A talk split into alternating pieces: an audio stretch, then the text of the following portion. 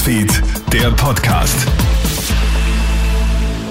Schönen guten Morgen, Clemens Draxler im Studio mit dem Kronehit Nachrichten Podcast.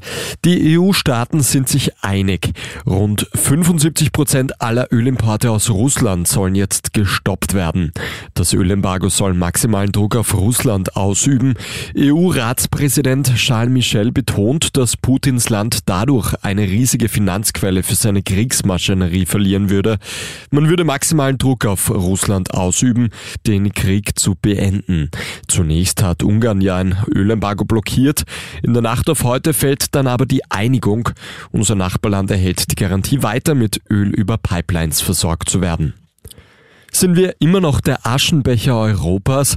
Heute ist Weltnichtrauchertag und Österreich verzeichnet im internationalen Vergleich immer noch einen relativ hohen Raucheranteil.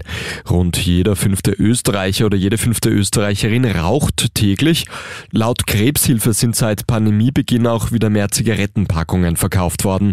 Aber es ist nicht alles schlecht. Vor allem das Rauchverbot in der Gastronomie wird inzwischen akzeptiert und sorgt auch dafür, dass die Zahl der jungen Raucher zurückgeht. Bei den Jugendlichen hat sich die Zahl der Raucherinnen und Raucher in den letzten 20 Jahren sogar gedrittelt. Aber es geht noch mehr, sagt Paul Sevelder, Präsident der österreichischen Krebshilfe. Ich glaube, dass die Preispolitik ein ganz entscheidender Teil ist, weil die Jugend vor allem über den Preis natürlich abgeschreckt wird. Was weiter noch Maßnahmen wären, ist die Intensivierung der Aufklärung in den Schulen, in den entsprechenden Einrichtungen. Die Prävention gehört in den Vordergrund gestellt. Kanada macht es den USA jetzt vor. Die kanadische Regierung will alle Waffengesetze verschärfen. Grund dafür ist der Amoklauf an einer Volksschule in Texas. Privatleute sollen in Kanada künftig keine Handfeuerwaffen mehr besitzen. Personen, die wegen häuslicher Gewalt auffallen, sollen außerdem ihre Waffenscheine verlieren.